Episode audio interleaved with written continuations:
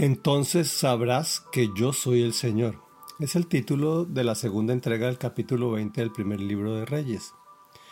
El poderoso rey sirio ben viene a Israel y reclama al rey Acab, tu oro y tu plata son míos, lo mismo que tus mujeres y tus hermosos hijos.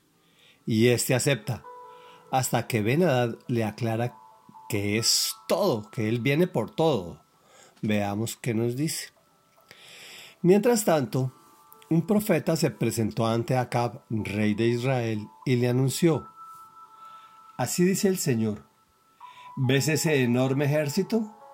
Hoy lo entregaré en tus manos y entonces sabrás que yo soy el Señor. ¿Por medio de quién lo hará? preguntó Acab. Así dice el Señor, respondió el profeta. Lo haré por medio de los cadetes. ¿Y quién iniciará el combate? insistió Acab. Tú mismo, respondió el profeta. Así que Acab pasó revista a los cadetes que sumaban 232 hombres. También pasó revista a las demás tropas israelitas, siete mil en total. Se pusieron en marcha al mediodía, mientras Ben Hadad y los treinta y dos reyes aliados que estaban con él seguían emborrachándose en su campamento. Los cadetes formaban la vanguardia. Cuando los exploradores que Ben Hadad había enviado le informaron que unos soldados estaban avanzando desde Samaria, ordenó, capturen los vivos, sea que vengan en son de paz o en son de guerra. Los cadetes salieron de la ciudad al frente del ejército cada soldado abatió a su adversario y los sirios tuvieron que huir. Los israelitas los persiguieron, pero Ben Hadad, rey de Siria, escapó a caballo con algunos de sus jinetes. El rey de Israel avanzó y abatió a la caballería de modo que los sirios sufrieron una gran derrota. Más tarde, el profeta se presentó ante el rey de Israel y le dijo, No se duerma usted en sus laureles, Trace un buen plan porque el año entrante el rey de Siria volverá a atacar.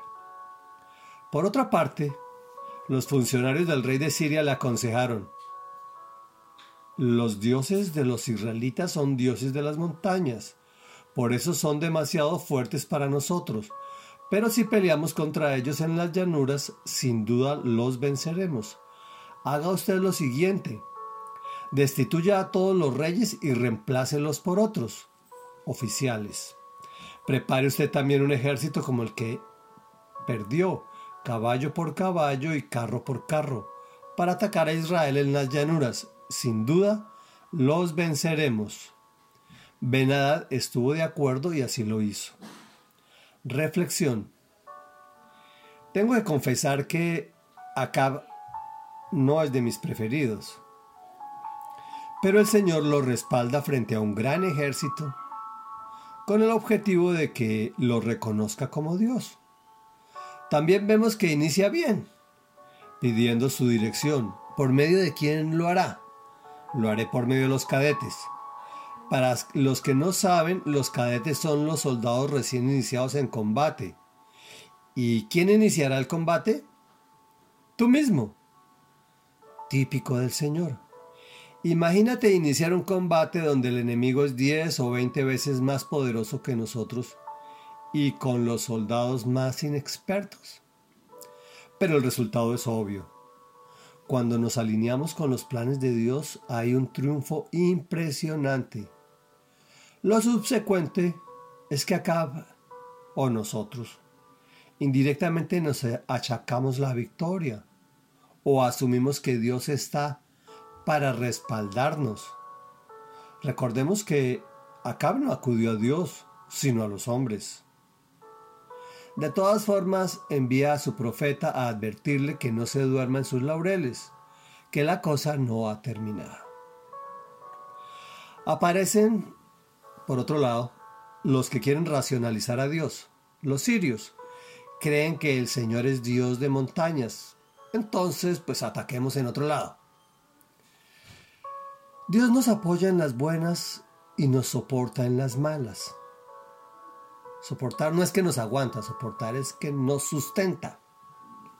Satanás hace lo contrario. Reemplácenlos por otros. Eso es lógico. No se puede negar a sí mismo.